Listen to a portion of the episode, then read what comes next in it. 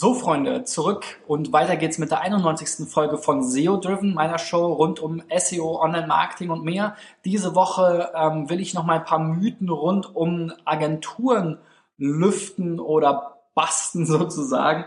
Und ähm, heute soll es äh, um nochmal um die Agenturauswahl gehen, ob ich nun eine große oder viele spezialisierte kleine Agenturen brauche.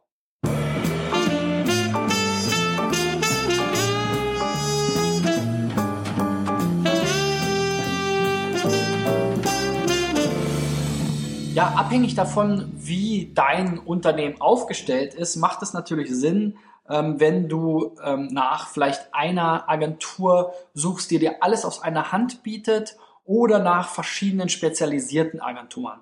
Ähm, ich bin immer mal wieder auch beratend bei Unternehmen unterwegs, ähm, die uns beauftragen und krieg dann guten Einblick darüber, was für Dienstleister dort tätig sind, was die so machen, was die gut machen, was die vielleicht nicht so gut machen. Und ähm, dadurch hat mich das Thema immer wieder beschäftigt, weil ich ähm, zwei Fehler sehe, die Unternehmen oft begehen. Das eine ist, dass wenn ein kleines Unternehmen versucht, möglichst für jede kleine Aufgabe eine tolle Agentur zu finden. Das ist natürlich grundsätzlich erstmal ein guter Ansatz. Andererseits ist es aber so, dass kleine Unternehmen oftmals ein überschaubares Budget haben und ähm, auch überschaubare Inhouse-Ressourcen und dann eben sowohl die Aufmerksamkeit des Marketingverantwortlichen als auch das Marketingbudget in sehr, sehr kleine Teile geschnitten wird. Und ähm, das ist in den seltensten Fällen wirklich bisher gut gegangen, denke ich. Also sollte man, wenn man ein überschaubares Budget hat, entweder sich eine Agentur suchen, die zu einem passt, die mehrere dieser Dinge anbieten kann, oder sich überlegen, ob man einen Schwerpunkt setzt und sich dann eben eine spezialisierte Agentur sucht, die meinetwegen nur SEO macht, weil man denkt, dass das der wichtigste Kanal ist. Der zweite Fehler ist, dass man sich zu große Agenturen sucht. Und das ist eben auch wiederum dann der Fall, gerade wenn man sozusagen dazu tendiert, tendiert sich nur eine Agentur heraussuchen zu wollen.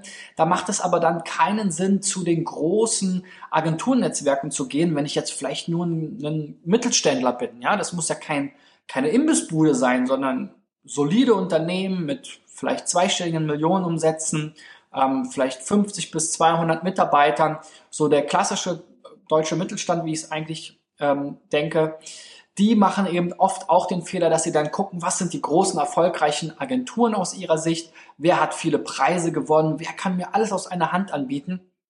Das Problem ist nur, dass diese großen Agenturnetzwerke in ganz, ganz großen Maßstäben denken und oft für die Riesenkonzerne arbeiten, wie die Lufthansa, die Bahn, Vodafone und so weiter. Und wenn man dann da mit seinen paar hunderttausend Euro Gesamtbudget ankommt, dann, ähm, was ja viel Geld ist, aber dann wird man dort oft nicht so gut ähm, ja, unterkommen, wie man das eigentlich verdient hat. Denn die, für diese Agenturen bist du dann ein kleiner Kunde, der oftmals mehr Ärger und Arbeit macht, als es dann, als es dann ihnen letzten Endes Geld gemessen oder im Vergleich zu den anderen Kunden bringt. Und äh, dann hat man eben genau diesen Konflikt, dass die Agentur immer genervt ist, weil sie sich mit dem kleinen Scheiß rumschlagen muss. Und du bist enttäuscht, weil du eben von der Agentur nicht die Aufmerksamkeit und nicht die Leistung und die Leidenschaft bekommst, die du eben für dein Geld erwarten würdest.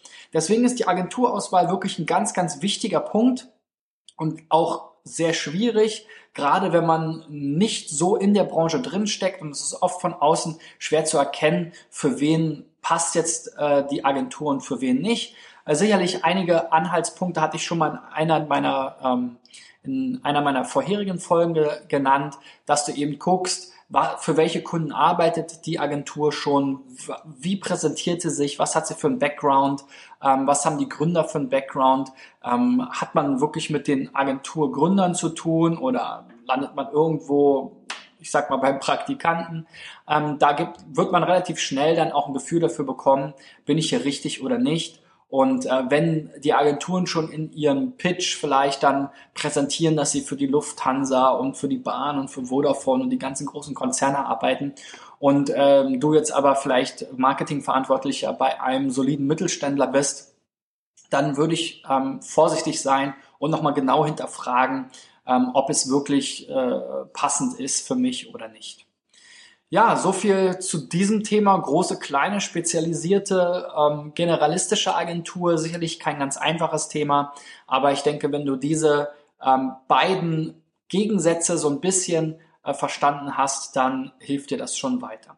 Gib mir einen Daumen nach oben, abonniere mich, schreib mir, wenn du Fragen hast und äh, wenn du diesen, äh, diese Show als Podcast bei iTunes gehört hast, freue ich mich total über eine Bewertung auf iTunes. Ansonsten natürlich auch gerne bei Facebook.